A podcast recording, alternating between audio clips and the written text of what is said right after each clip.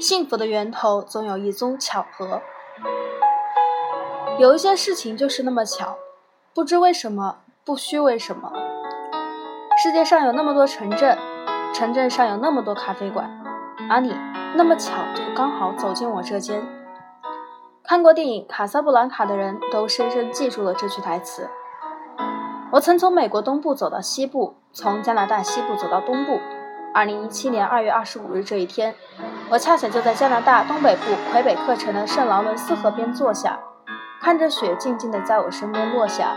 我静静地忆念曾经的过往，静静地想象即将的未来。每个人都会成为一个自己想成为的人，命运会在你不知晓的情况下安排一系列的巧合。